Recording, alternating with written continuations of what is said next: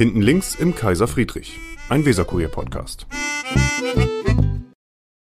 Da sind wir wieder. Schönen guten Tag. Hinten links im Kaiser Friedrich, der Podcast des Weserkuriers. Mein Name ist Michael Brandt, ich bin Chef vom Dienst und bei mir habe ich heute Björn Schöpe, den Bremer Justizstaatsrat. Schönen guten Tag, Herr, Tö Herr Schöpe. Schönen guten Tag, Herr Juan.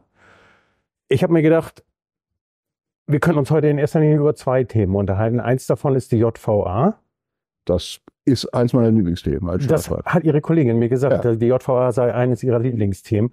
Warum ist das so? Bei der Klasse Leute arbeiten. Also wie die mit Gefangenen umgehen, wie stressresistent die sind, wie die Corona-Krise gemanagt haben, wie pragmatisch, wie äh, der Situation angepasst, äh, ohne die sonstigen Eitelkeiten oder Panik machen. War schon klasse.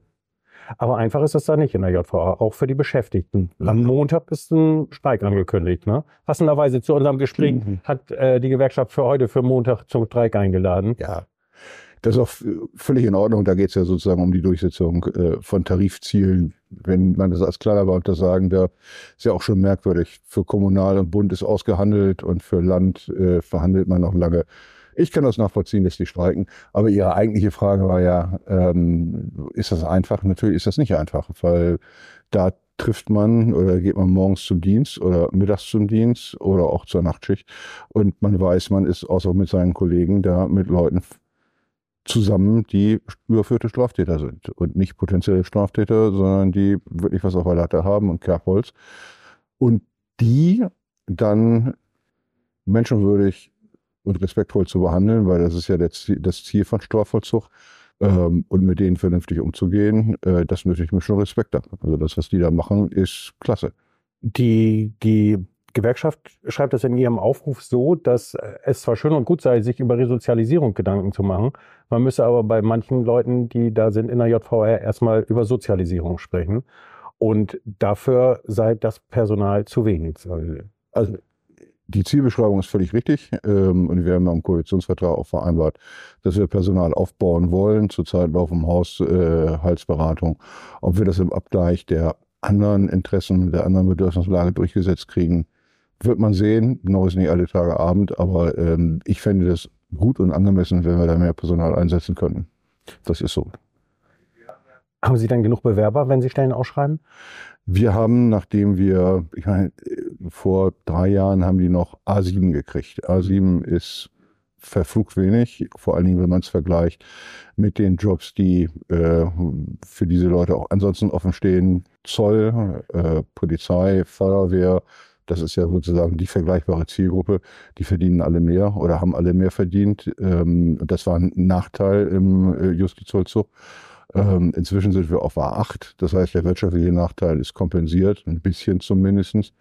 Ähm, und wir haben immer ausreichend Interessenten. Ähm, und dann ist es an uns, die auszusuchen, ähm, die auch die Gewähr dafür bieten, dass sie anständig mit den Gefangenen umgehen können. Die letzte Zielzahl, die ich gelesen habe, war, 260. Zitat, Jan Schö- Schöpe, 260 Köpfe. 260 Köpfe und eine Überprüfung. Eigentlich der Wunsch eines Ressortvertreters wäre, dass es ein bisschen mehr wird, damit die Arbeit nicht so anstrengend ist. weil äh, sie ja durch die laufenden Verfahren auch eine sehr hohe Belegungsdichte haben in der JVA. Wir sind jetzt im Erwachsenenvollzug Männer voll. Das ist so. Ähm, wir sind nicht so voll im Jugendvollzug und wir sind nicht so voll äh, im offenen Vollzug. Ähm, aber das kompensiert natürlich wenig, weil die Hauptarbeit im geschlossenen Männervollzug gemacht wird. Ja. Der ist voll. Das ist Das hat unter anderem mit diesen EncroChat-Verfahren, da kommen wir, kommen wir gleich nochmal dazu. Ähm, U-Haft ähm, hat mir ein Kollege gesagt, U-Haft sei auch sehr, sehr voll im Moment. Unter anderem dadurch, dass jetzt zum Beispiel 13 äh, jugendliche Straftäter gefasst worden seien. Ähm, U-Haft Jugendliche ist nicht voll. Das äh, Okay. wäre, wäre eine Fehlinformation. U-Haft Erwachsene ist vergleichbar voll und auch so voll, wie es seit Jahren nicht mehr war.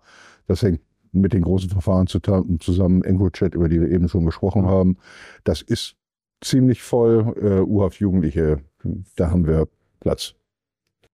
EncroChat, ähm, um denjenigen, die das nicht sofort präsent zu haben, äh, mal eben einmal eine kurze Hilfe. Äh, äh, EncroChat also, ist, sind Krypto-Handys, ähm, also besonders verschlüsselte Handys, die vor allen Dingen von den Leuten genutzt worden sind, die nicht wollten, dass man da mitlesen kann. Ja. Ähm, war, eine, war eine holländische Firma. Die Franzosen haben es geknackt äh, und haben Daten ermittelt ähm, über eine gewisse Laufzeit. Ich glaube, drei bis, drei bis vier Monate.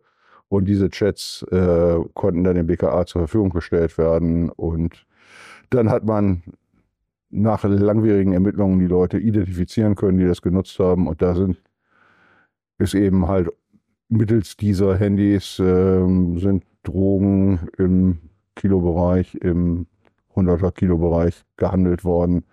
Und da das schwere Straftaten sind, sitzen die natürlich da auch entsprechend lange. Das Besondere nach dieser Entschlüsselung war, hat neulich Claudia Schilling hier an dieser, an dieser Stelle gesagt, dass sie in dem Moment, wo es dann entschlüsselt war, man diese ganzen äh, Deals im Klartext verfolgen konnte. Dass Genau. sie da richtig Tachles geredet haben und äh, Ja, ge geredet haben die nicht, die haben also äh, letztlich WhatsApp für Kriminelle. Also, Okay. äh, sind Chats gewesen. ja. Und dann eben, ey du, hast du ein Kilo Haze? Haze ist eine äh, Marihuana-Marke und ja, kann ich dir liefern, ähm, kostet 4000 Euro, äh, wenn du zwei Kilo nimmst, äh, kostet das Kilo 3750. Also so richtig Großhandel. Solange das verschlüsselt ist, macht das die Ermittler und die Justiz sicherlich unglücklich. In dem Moment, wo es entschlüsselt ist, äh, muss das ja richtige Glücksgefühle verursachen. Klar, also die, die jetzt identifiziert sind, gegen die Verfahren laufen, das sind Leute, die wir nicht auf dem Radar gehabt haben. Das ist ganz erstaunlich, wenn man sich die Urteile äh, durchliest. Man hat ja irgendwie so eine Vorstellung davon, dass es eine hm, kriminelle Subszene gibt, die sich in irgendwelchen komischen Bars trifft, äh, einem Clan angehört, Wasserpfeife raucht oder sonst irgendwas. Sind die alle nicht. Äh, die haben Frau, die haben Kinder, wohnen in Reihenhäusern. Ähm, relativ normale bürgerliche Fassade und Sind dann aber ganz normale Nachbarn. Ganz normale Nachbarn sind auch oftmals nicht aufgefallen. Also viele von denen hatten nicht mal Voranträge im äh, Bundeszentralregister, sind nicht aufgefallen, aber man konnte ihnen dann belegen, dass sie irgendwie Kokain im äh, Kilobereich gehandelt haben. in den jüngsten, Also schon spannend. Ja, in den, in den jüngsten Unterlagen für den, für den Rechtsausschuss äh, steht drin, dass auch noch eine ganze Reihe von Verfahren offen sind. Die Justiz äh, wurde dafür ja aufgesattelt. Das heißt, äh, es gibt mehr Staatsanwälte, die sich mit diesen Verfahren beschäftigen. Ähm, da kommt aber auch noch einiges dann auf die JVA zu, weil ja da auch irgendwo steht, es ist davon auszugehen, dass eine ganze Reihe von diesen Personen, gegen die da verhandelt wird, auch Dauergast bei, bei, bei Also Bremen die- bleiben. die Straftaten äh, im Betäubungsmittelbereich, ähm, wo man kiloweise Rauschmittel handelt, ähm, die gehen so zwischen fünf bis acht Jahren äh, in Bau. Das heißt, die bleiben dann entsprechend lange. Normalerweise äh, sind, ähm, haben wir einen schnelleren Durchsatz. Zwei Jahre, drei Jahre, vier Jahre äh, sitzen die da. Und wenn sie jetzt doppelt so lange da sind, haben wir natürlich auch weniger Platz, weil die eben nicht so schnell wieder gehen. Kann die JVA das vom, vom Volumen her fassen?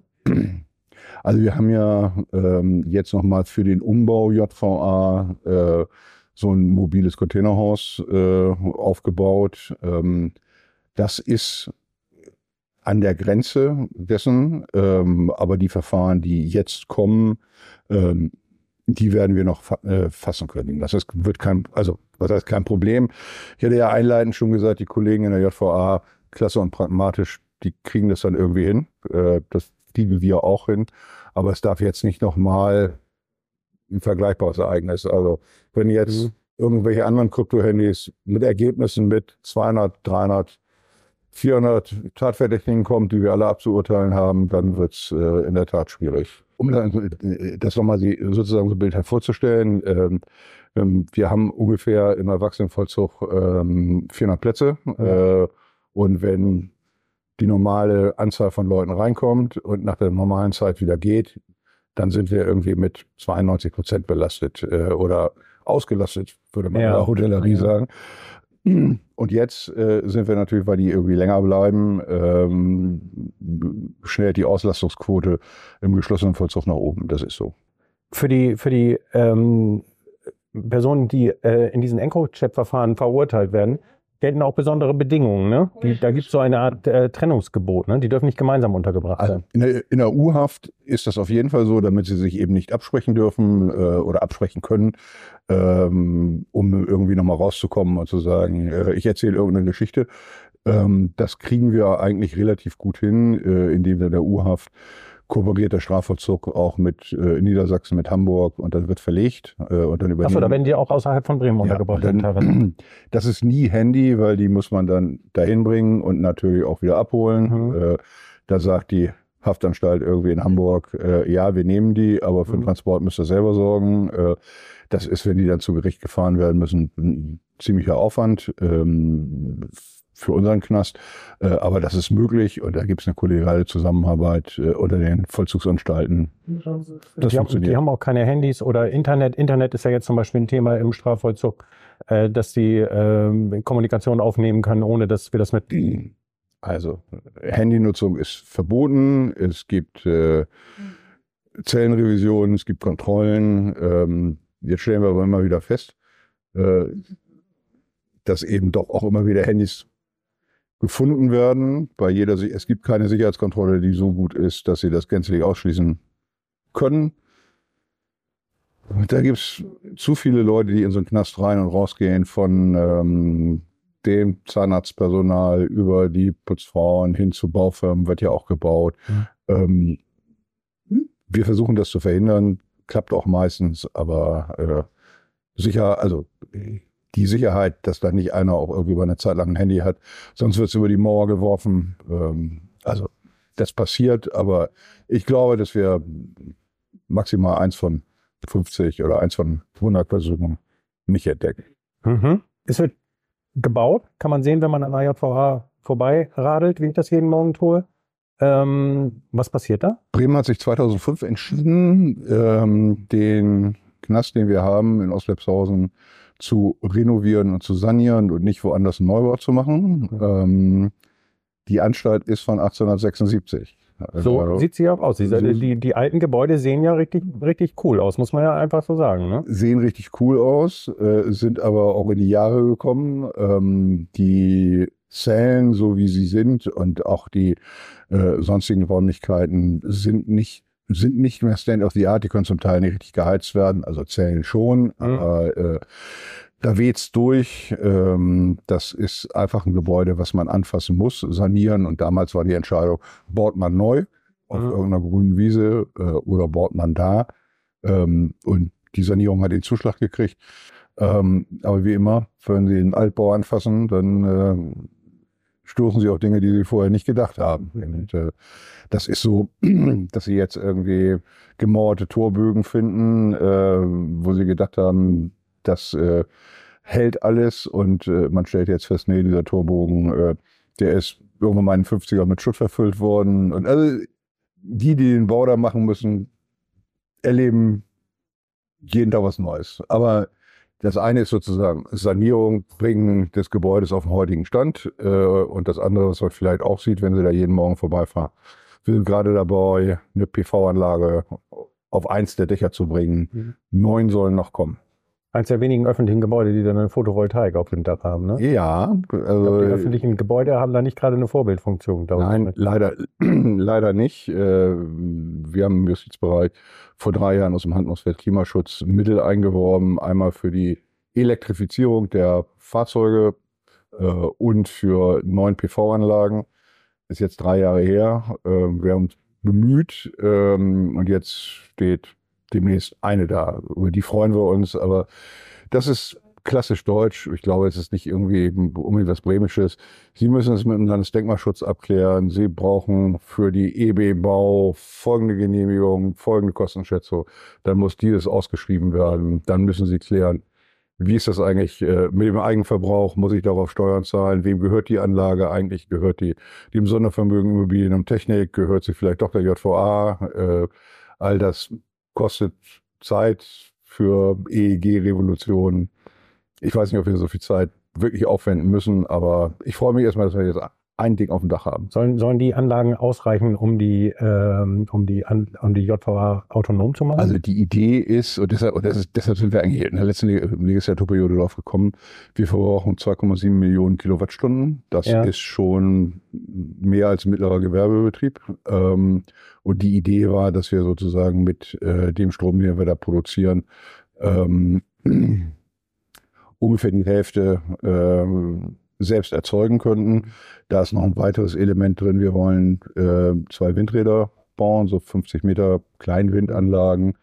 Ähm, dann jenseits der Bahnlinie, ich weiß nicht, wenn Sie die Gegend kennen, hinter ähm, dem, äh, dem Roller, wo früher der Schlachthof ist, äh, wenn man das dann Richtung Schwarzer Weg, da ist zwischen Eisenbahn und Autobahn so eine Blumenwiese wäre schön, nein, Dornwiese. Ähm, und da würden wir ganz gern zwei Windanlagen draufpacken.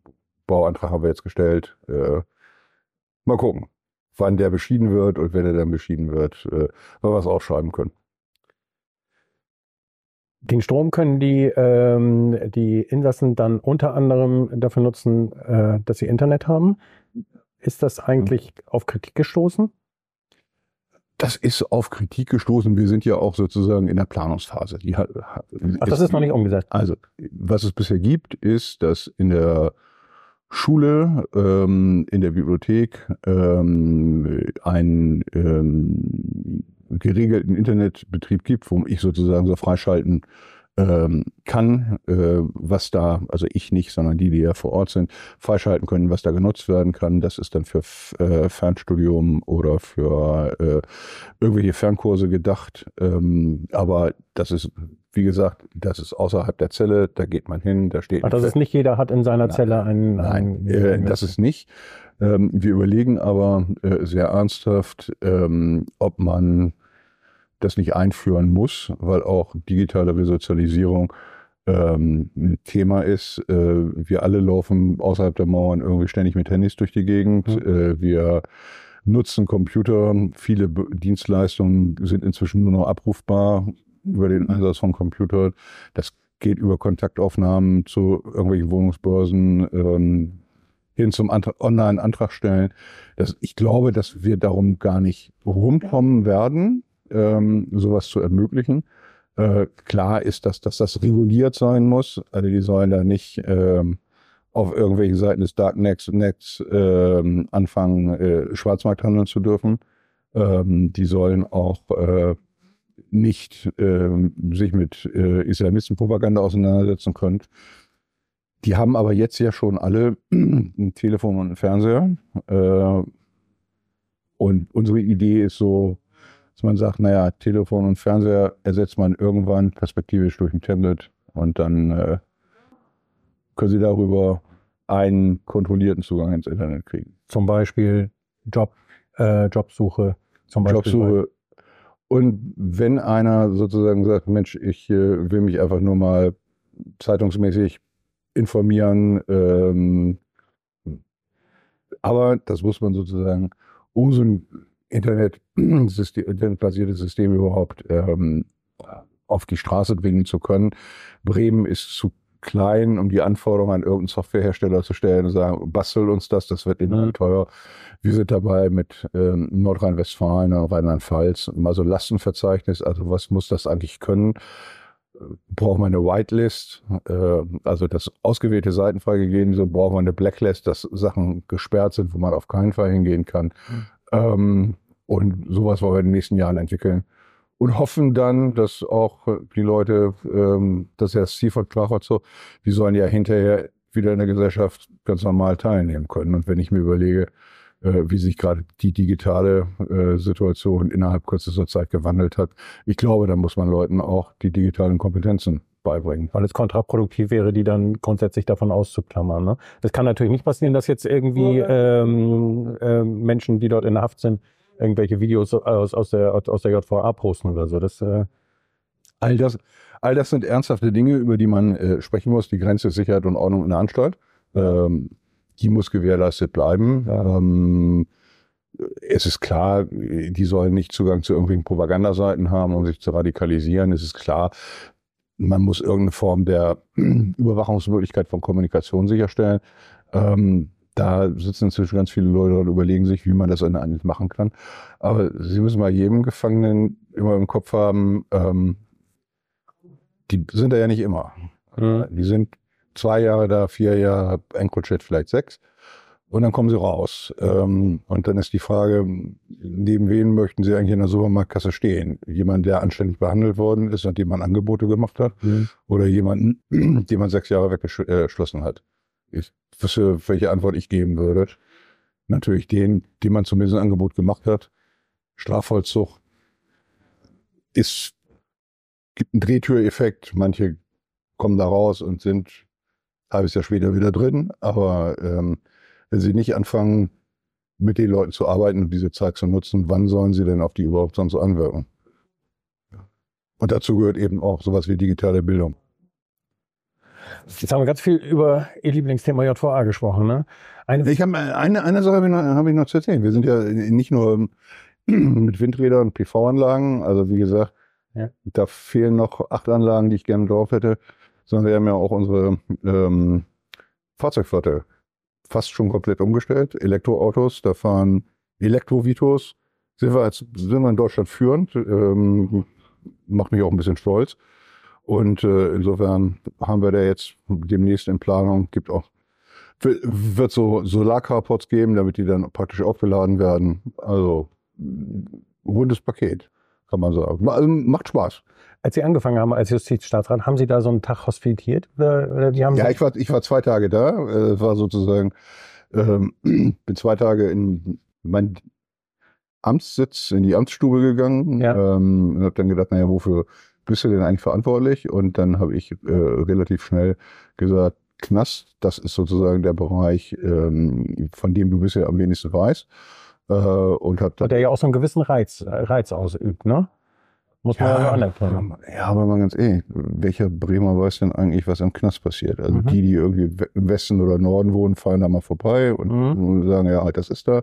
Äh, aber eigentlich spielt das ja in der Diskussion, im Bewusstsein der Bremer kaum eine Rolle. Ähm, also da weiß man, ist aus Lepshausen, da ist es irgendwie seit 150 Jahren, aber was da passiert ähm, und ich habe einfach gedacht, wenn du für den Bereich ähm, administrativ und politisch verantwortlich bist, dann musst du auch ungefähr verstehen, was sie da eigentlich machen. Und äh, bin dann zwei Jahr, äh, zwei Tage mit einer total netten Kollegin ähm, auf einer Vollzugsstation gewesen. Das war spannend, habe dann da auch äh, von Zellenrevision über äh, Drogenfund bis einem, der umgefallen ist und dann erste Hilfemaßnahmen brauchte. Alle, die sich alle ganz besonders ordentlich benommen, bei der Staatsrat gekommen ist. Nie. Der Staatsrat war ja mit Jeans da und einer hat mich gefragt, ob ich jetzt auch JVA-Beamter werden wolle. Äh, willst du eigentlich auch Beamter werden? Ich sage, das bin ich schon, aber äh, nee, das, haben die, das wissen die auch im Zweifel nicht. Okay. Und die Bediensteten glaube ich auch nicht. Das war einfach, das war nett, Kollege. Ich habe da viel gelernt. Ähm, und das ist echt klasse Leute, die da arbeiten. Also ja die, die, Gäste vielleicht jetzt nicht immer, aber die, die arbeiten, und es ist ja bestimmt ein eindringlicherer Zugang, als wenn man sich irgendwie äh, Deputationsunterlagen oder, oder Ausschussunterlagen über diesen Betrieb an. Dieses, dieses Gefühl, da auch wieder rauszukommen nach Feierabend. Ja. Also wenn Sie dann irgendwie um 20.30 Uhr feststellen, die Tür geht für sie wieder auf mhm. und sie stecken sich dann die erste Zigarette in den Hals. Das mhm. ist schon, das ist schon einprägsam. Also das erzählen ganz viele, die da mal ein paar Tage verbracht haben. Ähm, dieses Gefühl, eben dann doch wieder rausgekommen zu sein, das macht irgendwas mit einem. Das ist so. Also ja. mir, mir, mir hat das viel gebracht und äh, ihr habt auch viel gelernt. Lass uns noch einen kleinen Moment über Björn Schöpe reden. Lass uns die JVA mal eben einmal kurz beiseite fragen und noch einen kleinen Moment äh, über Björn Schöpe. Bevor Sie Staatsrat geworden sind, ähm, waren Sie lange Zeit äh, Chef der SPD-Bürgerschaftsfraktion. Zehn Jahre, habe ich nachgeguckt, wusste ich nicht auswendig, habe ich heute nachgeguckt. Und beinahe Rekordhalter.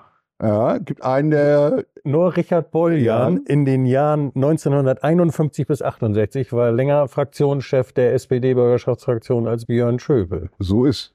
Richard Boljan hat eine Allee, aber ich bin auch noch nicht tot. ja. Ähm, wie war die Zeit? Also das ist ein unglaublich, also Abgeordneter zu sein, ist ein unglaubliches Privileg. Das ist, äh, Sie können Dinge gestalten, sie können das, was sie interessiert, äh, politisch hinterfragen, sie können Sachen verändern. Abgeordneter zu sein, ist, ja, ich kann das nicht anders formulieren, das ist ein wunderbares Privileg, das man immer zu schätzen äh, haben muss. Und Dann ist es so, zehn Jahre Fraktionsvorsitzender, ähm, das ist immer noch ein unglaubliches Privileg, also Ja. vielleicht auch noch ein größeres Privileg als einfacher Abgeordneter zu, Das ist ja dann auch so eine Art politischer Herbergsvater, ne? Da muss man die, die Mannschaft zusammenhalten und Sie äh, müssen ihre Abgeordneten zusammenhalten. Und wenn sie das hingekriegt haben, dann müssen sie die Koalition noch mit zusammenhalten und sich mit äh, den, ich habe das in der Zeit gemacht, mit den Grünen äh, einigen. Äh, Und dann müssen sie ja auch noch mit dem Senat sich irgendwie einigen. Ähm, das ist der Versuch des ständigen Kompromisses. Und dann am Ende kommt irgendwie noch, hey, das, was sie jetzt irgendwie als Kompromiss gemacht haben, was vielleicht gar nicht unbedingt das ist, was sie am Anfang wollten. ja. Dann müssen sie das auch noch verkaufen und sagen, das ist supi. und ähm, einige sind da so richtig überhaupt gar nicht mit einverstanden, dann im Zweifelsfall mit diesem Das ist ja, aber ich meine, das ist in der Politik sowieso immer so, dass sie es nicht allen richtig äh, oder allen recht machen können. Ähm, ja, also der Zwang zum Kompromiss, der in der parlamentarischen Demokratie angelegt ist, das erfordert ziemliche, also ziemlichen Aufwand für einen Fraktionsvorsitzenden. Und was man auch nicht vergessen darf, nein, das sind schon so 15 Stunden Tage, weil daneben kommt dann ja auch die Repräsentationsgeschichten.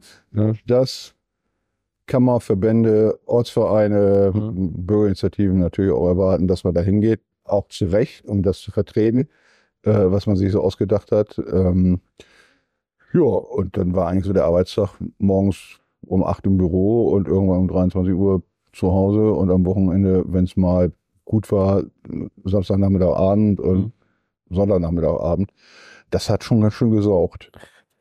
Sie haben ja eigentlich drei, drei Berufswege eingeschlagen, wenn man, wenn man sich das anguckt. Das ist einmal der politische äh, Berufsweg, das ist einmal der juristische Berufsweg und ganz am Anfang ähm, waren Sie Rettungsassistent, ne? Ja, also ich habe ganz wunderbar, ich habe meinen Zivildienst beim, beim ASB 87 noch gemacht. Ähm, da mussten wir ja alle hin, 20 Monate. Ja. Mich hat das, mir hat das unglaublich viel Spaß Ich war gemacht. bei der AWO. Äh, und also mir hat das unglaublich viel Spaß gemacht. Auch diese Geschichte, das hat, das ist jetzt nichts Altruistisches, dass man jetzt sagt, man will irgendwie Menschen unbedingt helfen. Hm. Aber diese Verbindung, dass man Leuten in schwierigen Situationen helfen kann, plus den Adrenalinkick, wenn man irgendwie mit Alarm durch die Stadt fährt, plus, dass man eben nicht weiß, was einen da erwartet, das war schon klasse. Ähm, und habe dann nach meinem Zivildienst draufgesattelt die Berufsausbildung und bin eigentlich durch mein Studium auch nur so durchgekommen, dass ich immer, wenn es langweilig war und ich mich mit der Rechtsprechung des OVG Münsters beschäftigen Mhm. musste, dann irgendwie gesagt habe, so jetzt brauchst du mal wieder ein paar Schichten und bin dann in die Römerstadt Realität äh, abgetaucht und habe äh, festgestellt, wie es so hinter den Haustüren in Bremen aussieht. Das bricht auch. Also ich kann das nur jedem empfehlen, ist ein schöner Job. Irgendwann ist man, glaube ich, wenn man nicht so körperlich äh, trainiert ist, dann geht's auf den Rücken und dann ist so eine Nachtschicht am nächsten Tag fühlt man sich dann auch nicht so toll.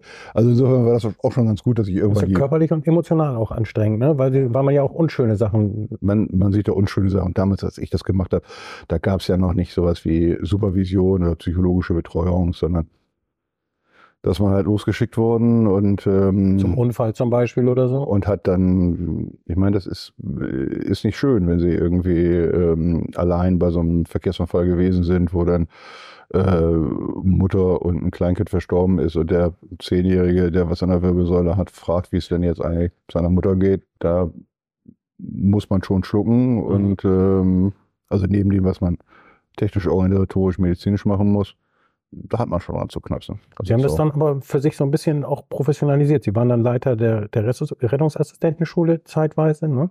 Genau, ich habe Das- dann so die, die klassische Geschichte gemacht. Gerne noch auf dem Wagen, äh, dann aber gesagt, ach Mensch, was kannst du eigentlich in der Ausbildung irgendwie noch mal verbessern, was kannst du Leuten mitgeben? Äh, fand das spannend, das war so eine Zeit, wo ähm, sich im Rettungsdienst auch ganz viel neue Technik, äh, Fähigkeiten, Fertigkeiten etabliert habe und habe dann für den ASB ähm, zusammen mit einem Kollegen eine Berufsfachschule aufgebaut. Das war schön, habe daneben so ein bisschen Funktionärstätigkeit Mhm. gemacht äh, und habe das eigentlich also ziemlich regelmäßig bis Ende der 90er gemacht, bis meine Kanzlei halt äh, lief. Und dann war irgendwie so der Moment gekommen, In der Zeit war es aber ja auch noch so, ähm, dass äh, die Rettungswagen, die man gesehen hat auf der Straße, ja in der Regel von zwei, drei, vier Anbietern kamen. Die kannte man auch. Das waren in der Regel die Wohlfahrtsverbände, das DRK, die Feuerwehr. Genau. Und dann kam ja die Zeit, wo sehr viele private Anbieter. Ähm, Ja, wobei, also die sehen dann gleich aus, aber in Bremen ähm, haben die dann immer noch Krankentransport gefahren. Äh, und der reine Rettungsdienst ist äh, bei vor allen Dingen Feuerwehr und den Hilfsorganisationen gewesen. okay, und auch geblieben? Und auch, also das ist bis heute so, äh, dass die Hilfsorganisationen zusammen mit der Feuerwehr Rettungsdienst fahren, ähm, im Rahmen von öffentlich-rechtlichen Verträgen. Und das, was es Krankentransport gibt, Verlegungen zwischen zwei Kliniken oder wenn sie aus einer Arztpraxis äh, transportiert werden müssen zur Geschäftszeit, dann gibt's hier, glaube ich, drei, vier private Anbieter inzwischen, Mhm. die privatgewerblich fahren. Sie waren auch äh, dann in Funktionärsfunktion beim ASB tätig. Sind Sie da noch Mitglied Ich bin nur noch Mitglied da. und auch noch aktiv? Nee, äh, das war so, ich war äh, dann von, oh, lass ich mich überlegen, ich glaube von 2002 bis 2010 Landesvorsitzender des ASB. Ähm, und als ich dann Fraktionsvorsitzender geworden bin, war einmal die zeitliche Belastung, aber dann auch die Geschichte, ähm, dass sie dann ja nicht für eine Organisation unterwegs sind. Äh, und ich wollte es dann auch trennen, dass es nicht irgendwie zu Interessen äh, kommt, wenn ich dann irgendwie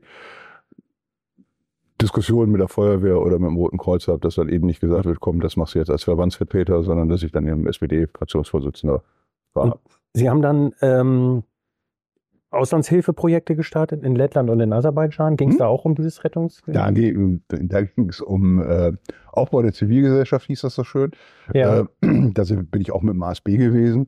Ähm, und dann haben wir da. das war praktisch mit der Öffnung der, der Ostgrenzen, dass man... Äh, ja, ja, also Ende der, Ende der 90er, Anfang der 2000er okay. Sind wir da hin, hingefahren ähm, in die zentralasiatischen Staaten und haben versucht, denen nahezubringen, dieses System von Non-Profit-Organisationen ähm, und dann immer eben mit der Idee, äh, Leute, macht Erste-Hilfe-Ausbildung äh, und macht einen Rettungsdienst, weil natürlich das Rettungssystem da auch total unterentwickelt gewesen ist, haben da ähm, Sachen finanziert, äh, haben da Kurse gehalten, ähm, das ist schon spannend gewesen, in so totalitären, autoritären Staaten zu versuchen, sowas wie Bürgergesellschaft zu initiieren. Mhm. Das hat mal besser geklappt äh, und mal schlechter und manchmal hatten sie eben auch keinen echten Einfluss darauf. Ich war 2005 in Usbekistan.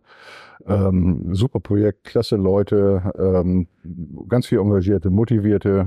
Ähm, hätte gut laufen können und dann hat es ähm, eine Demonstration im ganz anderen Landesteil gegeben, den die Regierung hat zusammenschießen lassen. Ja. Und dann war, die, war das Resultat, äh, alle ausländischen NGOs fliegen raus und damit waren wir dann auch irgendwie erledigt. Aber ein paar von den Leuten, die wir damals kennengelernt haben, mit denen habe ich heute noch privat Kontakt. Also insofern ist das, äh, hat sich, auch, hat sich auf jeden Fall gelohnt und um die ganz große Schleife zu machen, ich mache sowas Vergleichbares äh, jetzt für die, für die UNO, äh, wo ich in Zentralasien ähm, über Strafvollzug ähm, referiere und in Workshops äh, denen irgendwie vermittle, wie man eigentlich humanen Strafvollzug machen könnte als Angebot. Also Okay.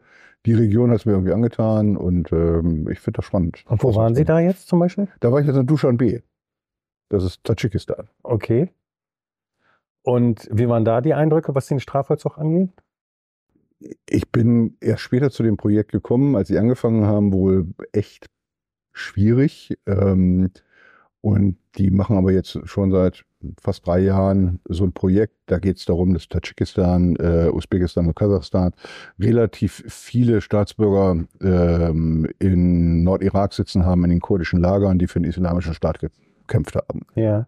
Und die sollen ja international alle wieder zurück. Ähm, und damit das dann einigermaßen funktioniert, zahlen die Amerikaner der Regierung Geld, äh, haben aber eben auch zugesagt, ähm, dass sie sich darum kümmern, dass es angemessene Haftbedingungen gibt. Und das läuft über die UNO. Ja, und äh, dann sitzen sie da und das ist ganz lustig. Dann kommt irgendwie der stellvertretende Justizminister von Tadschikistan und äh, in Uniform, ja, könnte man sich ja gar nicht vorstellen, liest eine Rede vor, die dann ja auch simultan übersetzt wird und wo er sagt, Mensch, hört jetzt hier die internationalen Experten gut zu und es muss einen humanen Strafvollzug geben und so weiter. Und alle nicken da so und sie wissen genau, hm, wenn er in zwei Wochen da steht und sagt, so, jetzt äh, dreht die Heizung runter und gebt ihr nichts zu essen, dann machen die auch so. Mhm. Das ist die eine Seite, aber die andere Seite ist eben, ähm, dass die tatsächlich durch die, diese Ideen, die da die ähm, UNO reingebracht hat, sowas haben inzwischen wie Anstaltspsychologen, sowas haben wie seelsorgerische Versorgung, sich tatsächlich auch über Resozialisierung Gedanken machen, ähm, das Ganze entmilitarisiert haben. Das heißt, man kann über das drüber sprechen, äh, Veränderungen Sie, sie pflanzen bei denen Ideen ein, ähm, die ja auch nicht doof sind. Ähm, was wir da äh, als liberaler Westen irgendwie zu präsentieren haben. Ja. Äh, und dann sehen die, okay, ich habe die Leute, kommen wir wieder auf das, was wir einleitend äh, gehabt haben, ich habe die Leute da fünf, sechs, sieben Jahre, also muss ich was mit denen machen, um die zu radikalisieren, weil wenn ich die nicht gut behandle, dann kommen sie nach sieben Jahren vielleicht raus, aber sind immer noch äh, radikalisierte äh, Islamisten. Hat der Staat ja auch nichts von. Und diese Denke, das hat da, glaube ich, gefruchtet. Ob das jetzt in so autokratischen Staaten bis zum Ende getragen wird, steht immer unter einer gewissen Unsicherheit. Aber man pflanzt da sozusagen Ideen ein, dann muss man die Leute machen lassen. Also insofern schließt sich so ein bisschen der Kreis, was das Auslandsprojekte angeht. Das äh, ma- mache ich ganz gern. Alles klar. Ähm, Ausland sowieso sehr gerne, ne? Ähm, Referendariat haben Sie teilweise in Sydney gemacht, habe ich gelesen. Ja, äh, Referendariat nicht für Lehramt. Das kommt jetzt bei Björn Schöcke nicht noch dazu. Das war äh, das äh, Referendariat im Justizbereich, ne? Genau, das äh, ähm, Referendariat, äh, um zweites Staatsexamen zu haben. Ja, aber man muss ja auch ganz ehrlich sagen, ich habe mein Leben in einem Radius von zehn Kilometern um mein Elternhaus verbracht. Hab Ja, in, das hört sich jetzt in dem Gespräch, was wir jetzt haben, so die ganze Zeit so an, als wenn Björn Schöpe die ganze Zeit durch die Gegend gejettet ja, wäre. nee, aber das äh, stimmt. Wie, ich habe Wo war denn das Elternhaus? in Bremenhorn. Ich hab Okay. bin, bin im damaligen LDW geboren, ähm, aber ansonsten habe ich in Horn gewohnt, bin in Horn zur Grundschule gegangen, bin aufs Horner Gymnasium gegangen, habe an der Rettungswache Horn meinen Rettungsdienst gemacht, äh, habe an der Bremer Uni, die ja bekannterweise auch in Horn liegt, äh, studiert. Mhm. Am weitesten weg war ich dann irgendwie im Referendariat, das war ja hier irgendwie in der, in der Innenstadt. Und dann habe ich irgendwann mal gesagt, komm, jetzt musst du auch mal raus. Und dann habe ich auch da wieder Glück gehabt, Privileg, ähm, dass man als Rechtsreferendar eine Auslandsstation machen kann. Bin dann nach Sydney gegangen. Das war klasse, spannend. Habe da ähm, auch eine Frau kennengelernt. Deshalb bin ich danach dann nochmal hingegangen zu arbeiten. Dann haben wir entschieden, ach, anders ist vielleicht doch besser und bin ich wieder nach Deutschland gekommen und habe dann meine Kanzlei aufgebaut. Also insofern, ja, ich war in Sydney, aber eigentlich bin ich eher der Bodenständige, der aus Horn nicht rausgekommen ist. Ich wohne da ja übrigens bis 2016 habe ich immer noch gewohnt und jetzt wohne ich 70 Meter in Oberneuland, also an der Horner Grenze.